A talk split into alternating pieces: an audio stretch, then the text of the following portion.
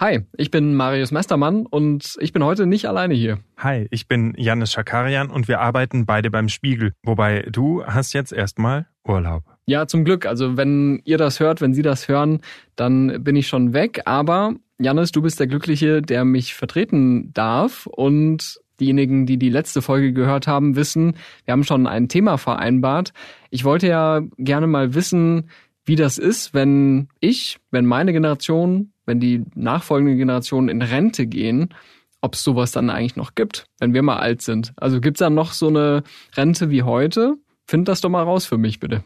Na, danke. Da hast du mir die saftigen Graubrot-Themen übrig gelassen. Aber ja, ich bin äh, Chef vom Dienst. Ich tu, was du sagst. Gibt's denn irgendwas an dem Thema, was dich besonders interessiert oder triggert? Und hast du dich selber schon mit deiner Rente beschäftigt? Ja, also, ne, wenn ich da schon alle Antworten hätte, dann bräuchte ich deine Hilfe nicht, muss ich, äh, muss ich sagen.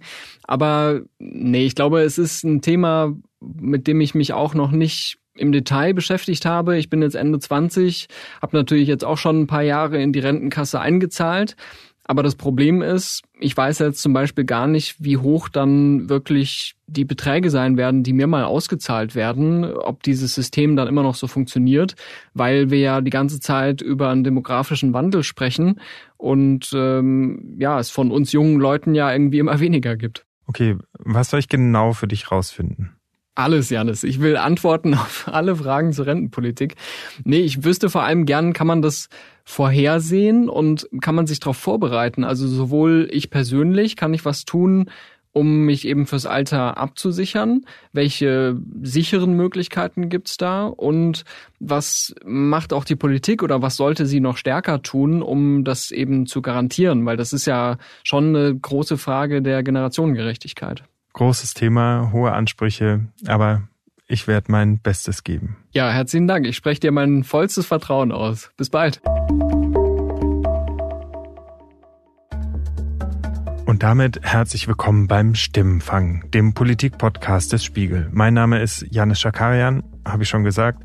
Und das Thema ist auch klar. Wir wollen für Marius, aber auch für uns herausfinden, wie es um die deutsche Rentenpolitik steht und was jeder von uns tun kann, damit wir im Alter überhaupt noch genug zum Leben haben. Aber irgendwie macht es wenig Spaß, sich mit Rente und der eigenen Altersvorsorge zu beschäftigen. Man hat dieses ungute Gefühl der Unsicherheit, dass es vielleicht doch nicht reichen könnte. Was kann bis dahin alles passieren? Keine Ahnung, sind ist ja noch Jahrzehnte hin. Ähm, und sich jetzt damit auseinandersetzen, jetzt weniger Geld haben, damit vielleicht es einem dann besser geht, bricht es nicht eh alles bis dahin sich zusammen, sind keine schönen Gedanken, klingt aber gleichzeitig auch ein bisschen so nach Aufschieberei. Äh, ich frage vielleicht als erstmal meinen Kollegen Lenne vom Smarter Leben Podcast, der kennt sich genau damit ja schon mal aus. Moin Lenne, sag mal, warum prokrastinieren wir eigentlich? Also erstmal ist, glaube ich, ganz wichtig zu sagen, dass das fast alle Menschen kennen. Das ist nichts Ungewöhnliches. Es kann pathologisch sein, aber ist es in der Regel nicht. Und je nachdem, mit welcher Art von Experte, Expertin man spricht, wird der Fokus woanders liegen. Es sind aber in der Regel die gleichen Dinge, die genannt werden. Es ist tatsächlich einfach oft die fehlende Motivation. Wir haben keine Lust auf die Aufgabe. Manchmal fehlt uns tatsächlich so ein bisschen das Wissen, wie wir die Aufgabe angehen könnten oder auch irgendwelche Tools, die uns dabei helfen könnten. Es kann tatsächlich auch sein, dass uns einfach der Glaube daran fehlt, diese Aufgabe äh, bewältigen zu können und auch der Hang zum Perfektionismus wird häufig genannt, äh, genau, oder halt sowas wie so Handlungsroutinen, dass ich einfach äh, mehr sowas angewöhnt habe, solche Alltagsdinge anzugehen. Jetzt geht es bei der Rente oder Altersvorsorge ja wirklich um was relativ Existenzielles, zu sagen, habe ich im Alter noch genügend Geld zum Leben? Wieso fehlt uns auch da dann die Motivation? Also was braucht's da noch? Also ich will jetzt nicht dein Thema madig machen, aber ich würde sagen, die meisten Leute finden das Thema Rente erstmal unsexy. Also ich glaube, Motivation ist da oft ein Problem. Wenn es aber darum geht, ins Handeln zu kommen oder Dinge zu verändern, dann ist oft auch so ein kleiner Leidensdruck ganz hilfreich. Und wenn man es überlegt, okay, Rente steht jetzt bei mir in 30 Jahren an, fühlt sich oft noch weit weg an. Und dazu kommt auch, dass so eine gewisse Belohnungserwartung oft eine Rolle spielt. Und wenn ich jetzt gerade mal so an meine 20er denke, da hätten mir 50 Euro im Hier und Jetzt echt wehgetan. Und der Glaube daran, dass das wirklich was in der Zukunft verbessert, war bei mir da auch gering, ne? Und hast du dich inzwischen um deine Altersvorsorge gekümmert?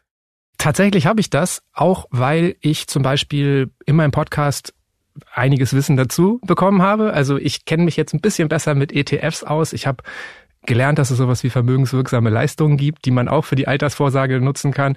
Ich habe tatsächlich einfach irgendwann mir ein Ziel gesetzt und habe gesagt, so ähm, wenn ich mein äh, ersten festen Arbeitsvertrag habe, dann muss ich ähm, mich darum kümmern. Dann habe ich ein Jahr Zeit und habe mit dem einfachsten angefangen. Ich habe einfach die betriebliche Altersvorsorge dazu genommen. Da musste ich mich nicht groß kümmern. Danach habe ich mir eine Mitstreiterin gesucht, meine Frau. Wir haben das bisschen gemeinschaftlicher angegangen.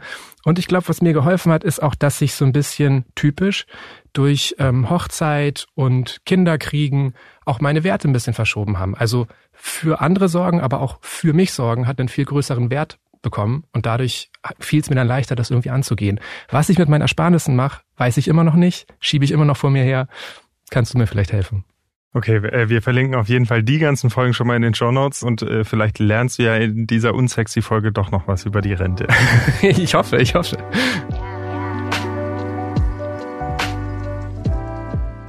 Okay, die Frage nach der Prokrastination war natürlich jetzt selber auch ein bisschen Prokrastination, gebe ich zu. Wie nähern wir uns dem? Was weiß ich eigentlich über unser Rentensystem? Hm, wenn ich zurückdenke, ist in meinem Kopf da immer noch Norbert Blüm. Es gab, glaube ich, gefühlt das ungeschriebene Gesetz, dass jeder Beitrag über das Thema Rente mit dem Ausschnitt von Norbert Blüm anfangen muss, wo er sagt, so mitschreiben, die Rente ist sicher. Tja, und sonst? Ansonsten erinnere ich mich noch Abi, Gemeinschaftskunde, es gibt einen Generationenvertrag, dass die Jüngeren für die Älteren die Rente bezahlen. In einem Umlagesystem. Was ist denn eigentlich Umlage? Umlagefinanzierung. In der gesetzlichen Rentenversicherung bedeutet Umlageverfahren, dass die Beitragszahler nicht einen Kapitalbestand für ihre eigene Rente aufbauen, wie beim Kapitaldeckungsverfahren, in Klammern siehe dort, sondern die Bezüge der aktuellen Rentenbezieher finanzieren. Okay, das heißt für mich abstrahiert, ähm, ihr hört mir gerade beim Denken zu, dieser schöne Brief, den man dann immer von der staatlichen Rentenkasse bekommt, in dem dann aufgeführt wird, wie viel man schon eingezahlt hat und was man theoretisch rausbekäme, der ist schlicht Theorie, denn tatsächlich zahlen wir in keine Kasse ein, sondern genau das Geld, was jeden Monat von unserem Lohn abgeht, wird genommen und direkt an die aktuell Rentenbeziehenden ausgezahlt. Also diese Illusion, ähm, man zahlt in eine Kasse ein, es vermehrt sich und kriegt es dann raus. So funktioniert unser Rentensystem aktuell schon mal nicht. Aber wie gut funktioniert's denn eigentlich? Lass uns doch mal gucken, was gerade so die Schlagzeilen da sind. Gib das mal gerade ein. Zahlen zur Altersarmut. Mehr Rentner auf Grundsicherung angewiesen. Die Verbraucherpreise sind gestiegen. Und damit laut einem Bericht auch die Zahl älterer Empfänger von Grundsicherung. Laut Daten des Statistischen Bundesamts bezogen im Dezember 2022 rund 660.000 Rentner Grundsicherung. SPD-Chef attackiert Rentenpläne der CDU. Soll das Renteneintrittsalter erhöht werden? SPD-Chef Lars Klingbeil kritisiert entsprechende Überlegungen der CDU massiv. Wer solche Vorschläge mache, hat keinen Respekt vor harter Arbeit. Trotz steigender Ausgaben. Arbeitsminister Heil verspricht stabile Rentenbeiträge. Die Deutschen werden immer älter und der demografische Wandel führt zu immer weniger Betriebszahlern in der Rentenversicherung. Steigende Kosten müssten die Bürger aber dennoch nicht fürchten, sagt Arbeitsminister Heil. Okay, das äh, sind teils widersprüchliche Botschaften für mich. Ich glaube, ich komme so nicht weiter und auch eine Antwort für Marius nicht näher. Ich habe jetzt eher mehr Fragen als weniger. Ich glaube, ich brauche jemanden, der sich wirklich damit auskennt. Ich frage mal Florian Diekmann aus unserem Wirtschaftsressort. Hallo Florian. Gleich die erste Frage. Wie steht's denn um unser Rentensystem? Ja, unserem Rentensystem geht's im Augenblick erstaunlich gut, aber die Prognose ist nicht allzu gut, um es mal auf einen einfachen Nenner zu bringen. Okay, uns geht's gerade gut. Das überrascht mich jetzt nach den Schlagzeilen. Man hört immer, das Rentensystem steht kurz vorm Abkratzen. Falsches Wort vielleicht im Zusammenhang. Aber wie passt das zusammen mit den Schlagzeilen? Immer mehr Rentner sind von Altersarmut betroffen. Aber das System steht eigentlich gut da. Woran, woran liegt das? Da muss man einfach ein paar Dinge auseinanderhalten. Also wenn man sich jetzt nur das Rentensystem als System ansieht, dann ist das im Augenblick ziemlich stabil. Und es ist eigentlich auch so konstruiert, dass es im Grunde überhaupt gar nicht instabil werden kann. Eine andere Frage ist, ist dieses Rentensystem denn überhaupt auskömmlich für ähm, alle Rentenbeziehenden und soll es überhaupt auskömmlich sein? Das ist es sicherlich nicht und soll es auch gar nicht mehr sein. Das ist äh, gar nicht mehr der, der Anspruch der gesetzlichen Rentenversicherung, den Lebensstandard vollkommen abzusichern im Alter. Okay, das ist schon mal ein wichtiger Punkt und war eine der Fragen von Marius, wie viel bleibt uns denn dann eigentlich zum Leben? Und da ist die Antwort nicht genug. Aber selbst diese Grundabsicherung muss ja auch erstmal finanziert werden. Und wenn wir da in die Zukunft gucken, fällt gleich das Stichwort demografischer Wandel und man ist mitten in diesem Generationenkonflikt. Es steht ja an, dass die sogenannte Boomer-Generation in Rente geht und die Millennials und die Gen Z müssen dann deren Renten bezahlen. So funktioniert unser Rentensystem. Aber die Boomer, deshalb heißen sie so nach dem Babyboom, sind sehr viele und die Millennials wie Marius oder auch ich sind viel weniger. Und daher kommt doch die Sorge um einen möglichen Kollaps, richtig? Ja, genau so ist es. Also wir haben einfach ein äh, manifestes demografisches Problem vor uns. Wir haben da so einen richtigen Berg vor uns. Wir haben gerade so ein bisschen das Problem, dass genau diese Babyboomer-Generation, die sind jetzt so Ende 50, Anfang 60, manchmal auch schon Mitte 60 und im Rentenalter, die kommen jetzt, jetzt in die Rente und die nächsten Jahre werden davon geprägt sein, dass jedes Jahr ganz viele von denen in Rente gehen. Und wenn man sich das mal ansieht, das ist jetzt ähm, eine ähm, Vorausberechnung, die die Rentenexperte Axel Börsch-Zupan angestellt hat. Wir waren im Jahr 2019 bei einem Verhältnis von 37 Menschen im Alter von über 65 Jahren auf 100 Menschen im Alter zwischen 20 und 64 Jahren. Also die Altersgruppe, die normalerweise erwerbstätig ist. Und das wird bis Mitte der 30er Jahre anwachsen auf ungefähr 54 Menschen über 65. 1980 hatten wir noch 27. Also vorher haben 100 Leute die Rente für 37 Menschen bezahlt sozusagen, wenn man es äh, jetzt als, genau genau äh, stand jetzt und 2030 oder Mitte der 30er Jahre müssen die, nicht dieselben 100 Leute, aber jüngere 100 Leute die Rente für 54 ja, genau. Menschen dann bezahlen. Genau, und das wird auch nicht mehr besser. Das wird dann so bis zum Jahr 2060 auf so 58 steigen. Und das, ich habe deswegen auch die Vergleichszahl mit 1980 genannt, weil das, ähm, das glaube ich, das Wichtige in dieser Rentendiskussion ist, man schaut halt eben gerne auf das Jetzt und man schaut gerne auf die Entwicklung in den vergangenen Jahren. Aber was uns da bevorsteht, ist etwas, das wird sicher mit Sicherheit kommen, aber wir haben sowas noch nie erlebt. Okay, dann sind wir quasi direkt an der politischen Diskussion. Welche Ansätze gibt es denn da, die sich für, für dieses Problem rüsten wollen? Ich weiß, die CDU hat irgendein Papier in Vorbereitung, was die SPD schon gleich wieder äh, zerrissen hat, bevor es richtig vorgeschlagen wurde. Da ging es irgendwie um eine Kopplung des Renteneintrittsalters an die Lebenserwartung. Weiß man da schon mehr darüber? Gibt es, gibt es da konkrete Vorschläge und, und was würden die bedeuten? Ja, da weiß man mehr darüber. Dieses, dieses Papier der Sozialpolitiker der Union ist, ist quasi geleakt, wie es immer so schön heißt.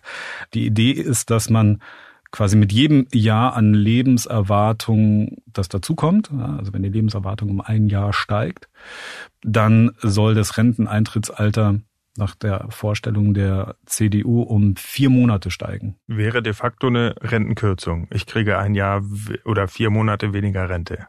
Das ist äh, auch der, der Vorwurf der, der SPD, so sozusagen. Das ist eine Rentenkürzung und kam so auch aus der Community. Äh, Katja hatte das geschrieben, Renteneintrittsalter gleich Kürzung der Renten. Ja, das kann man so sehen. Also wenn, wenn man natürlich die Situation vergleicht mit einem Eintrittsalter, das nicht steigt, dann ist es natürlich irgendwie auf, auf Lebenszeit gerechnet eine Kürzung. Worüber ich ja noch gar nicht gesprochen habe oder wir noch gar nicht gesprochen haben, ist, wir sind ja in so einem Prozess gerade drin. Ja? Ich habe ja vorher diesen, man nennt das alten Quotient, ne? das Verhältnis von Leuten über 65 Jahren und den zwischen 20 und 64 Jahren habe ich ja genannt.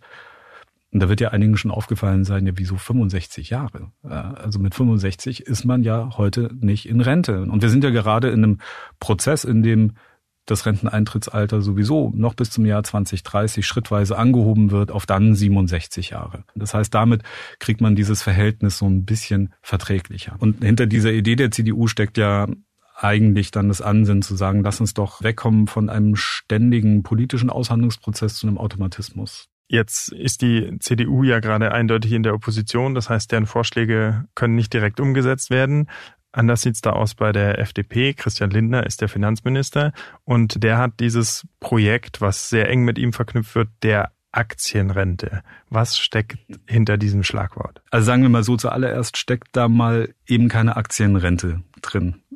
Zumindest nicht das, was man eigentlich unter einer Aktienrente versteht. Unter einer Aktienrente versteht man ja eigentlich so vor allem dieses schwedische Modell. In Schweden ist es so, die haben, glaube ich, 18,5 Prozent Beitragssatz. Wir haben hier gerade 18,6 Prozent. Da werden zwei Prozentpunkte davon eben nicht in dieses Umlagesystem geschüttet, sondern diese zwei Prozentpunkte werden in Aktienfonds gesteckt. Also 16,5 gehen weiter wie bei uns in die Umlage und zwei Prozentpunkte müssen die Rentenversicherten anlegen.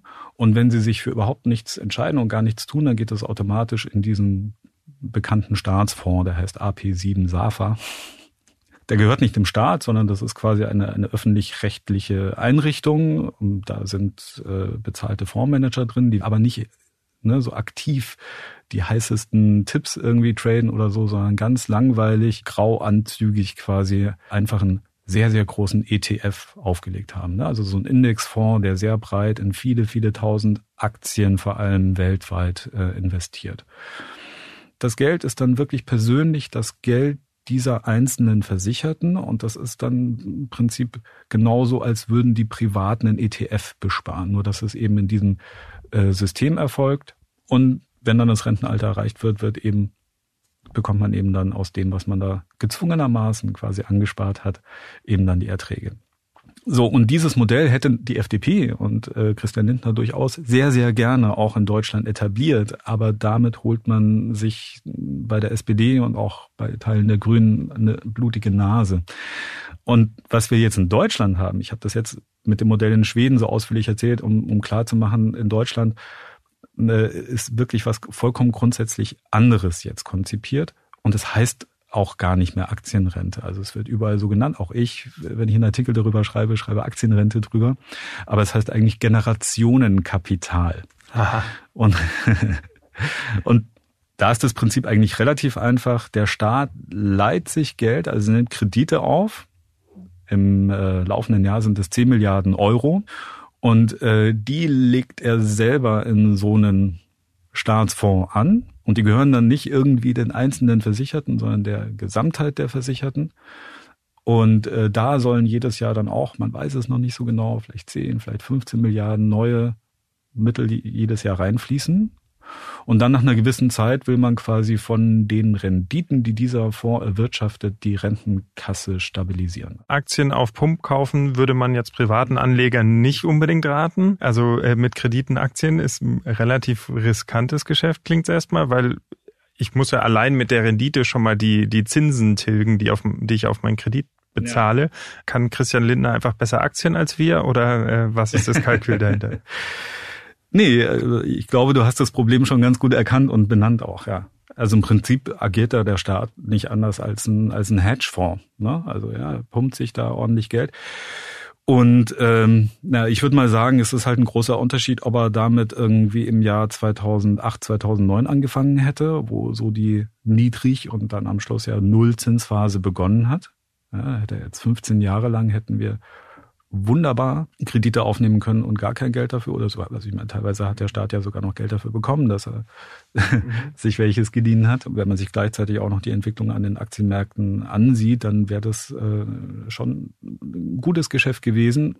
Allerdings, man muss schon sagen, wenn man so wie das Ganze konzipiert ist, wirklich ganz breit gestreut in viele tausende Titel äh, über die ganze Welt hinweg investiert, dann investiert man eigentlich in die wirtschaftliche Entwicklung der ganzen Welt. Und dass die über viele Jahre hinweg negativ ist, ist ähm, eigentlich undenkbar. Aber die Chance, damit wirklich substanziell äh, große Renditen zu erwirtschaften, natürlich umso kleiner, je mehr sich eben die Zinsen so verändern, wie sie sich gerade verändern. Wenn man sich mal anguckt, wie würde es denn die Beitragszahler entlasten, wenn man das möchte? Wenn man sagt, wir also setzen das Geld gezielt ein, um den Beitragssatz äh, zu senken, dann sind selbst bei relativ optimistischen Annahmen über die, über die Rendite, die so ein Fonds immer erwirtschaften würde, ähm, wahnsinnig große Summen nötig, um den Beitragssatz um Prozentpunkt zu setzen. Wenn ich das richtig im Kopf habe, sind es, glaube ich, 238 Milliarden Euro müsste dieser Kapitalstock schwer sein, um den Beitragssatz um, ich glaube, ein Prozentpunkt zu senken. Und das ist nicht viel. Ne? Das würde bedeuten, dass von unserem Bruttogehalt eben ein halber, halbes Prozent mehr in unserer Tasche bleibt. Und dazu braucht man aber eben schon diesen Kapitalstock und die verlässlichen Renditen. Wenn dann die Rendite nur um einen Prozentpunkt niedriger ist, dann bräuchtest du schon einen mehr als doppelt so hohen Kapitalstock.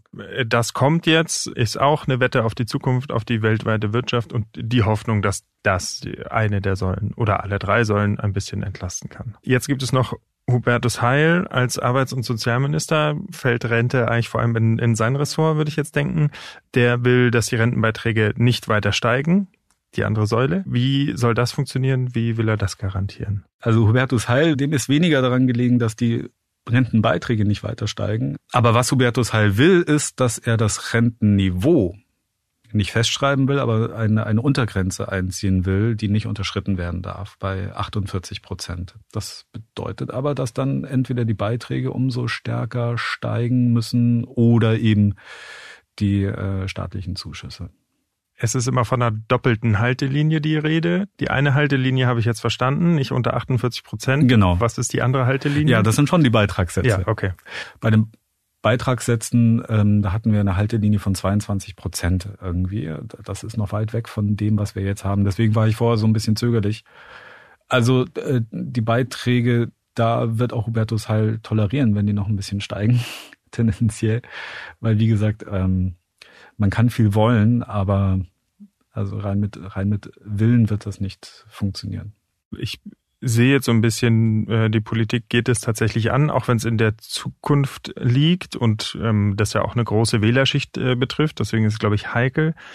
Ein Thema, wir haben die ganze Zeit über die gesetzliche Rente gesprochen, traut sich niemand so wirklich, das ist das Thema Pension, mhm. ähm, ne, was äh, Beamte äh, kriegen. Und das ist das, was uns ganz viel erreicht hat aus der Community von Joachim, Katja und Harald, die auch schreiben, naja, zum Beispiel in Österreich funktioniert es viel besser, weil alle in eine Kasse einzahlen und dadurch mhm. mehr, mehr Menschen, die einzahlen, äh, können auch mehr Menschen versorgen. Da traut sich auf absehbare Zeit aber niemand dran, oder? Uh.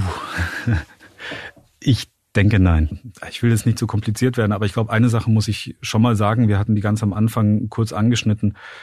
Bei der gesetzlichen Rente ist es einfach so, und ich glaube, das ist sehr wenigen Menschen bewusst, äh, also wirklich bewusst, dass es überhaupt nicht mehr deren Anspruch ist, ganz alleine dafür zu sorgen, den Lebensstandard zu sichern. Also dieser Anspruch wurde mit den Rentenreformen Reformen in den Nullerjahren und der Einführung der, der Riester-Rente auch ganz offiziell aufgegeben. Ne? Es soll quasi eine Grundabsicherung äh, darstellen und der Staat geht, oder sagen wir so, die Gesetzeslage ist so, dass der Staat einfach davon ausgeht, dass jeder einen gewissen Anteil seines Einkommens auch noch selber beiseite legt und äh, für sein Alter vorsorgt. Das, das äh, rechnet der Staat so ein. Also die gesetzliche Rente hat diesen Anspruch gar nicht, die Pension eben schon und muss sie auch haben, weil das auch so in der Verfassung steht. So, aber lassen wir mal diese ganzen rechtlichen Sachen beiseite. Angenommen ist es so, dass alle in eine Kasse einzahlen würden, dann würde das natürlich jetzt, wenn wir das ab morgen ändern würden oder morgen würden wirklich einfach alle in die Rentenkasse einzahlen, dann würde das in der ersten Zeit natürlich schon helfen, weil wir dann eine ganze Menge an neuen Einzahlern hätten. Aber nur, wenn die, die jetzt schon eine Pension beziehen, auch weiterhin eine Pension beziehen, weil sie ein Recht darauf haben und so weiter und so fort, dann würde das dem der Rentenkasse als System durchaus helfen, weil sie in den ersten Jahren ja nur Einzahler hätte, bis dann die ersten, die da Ansprüche erworben haben, dann auch wieder Geld daraus bekommen. Auf lange Sicht aber ist es für die Rentenkasse überhaupt gar kein Zugewinn, denn für die Rentenkasse sind Beamten an sich eigentlich ein richtig beschissenes Risiko, muss man sozusagen. Die sind nämlich dummerweise im Schnitt gesünder und werden älter. Das heißt, an die muss besonders lang Rente ausbezahlt werden. Du hast gerade schon gesagt, im Rentenniveau ist mit einberechnet, dass man privat vorsorgt. Die gesetzliche Rente soll nicht den Lebensstandard halten, sondern ähm, ein gewisses Niveau herstellen. Um alles andere muss man sich selber kümmern. Mhm. Was soll man denn jetzt stattdessen tun? Naja, es gibt, es gibt ja ein Konzept oder eine Forderung, die zum Beispiel äh, die Verbraucherzentralen schon seit Jahren erheben und ähm, das eigentlich ein großes Grundproblem äh, beheben würde, ja, das eben damals bei der Einführung der Riester-Rente gemacht wurde. Die Verbraucherzentralen, die hätten gern sowas wie, man kann es Deutschlandfonds nennen. Das ist also kein, man muss ein bisschen vorsichtig sein, kein, kein Staatsfonds, der gehört dann eben nicht dem Staat und ist vor allem auch nicht, äh, hat, da hätte der Staat auch keinen Zugriff, aber es ist ein öffentlich-rechtlich organisierter Fonds, wie ich das vor Beispiel Schweden erklärt habe, in dem quasi nach ähm, wissenschaftlicher Evidenz ganz breit angelegt wird, um möglichst gut quasi vom Wachstum der Weltwirtschaft, sagen wir es mal so, ne, äh, zu profitieren.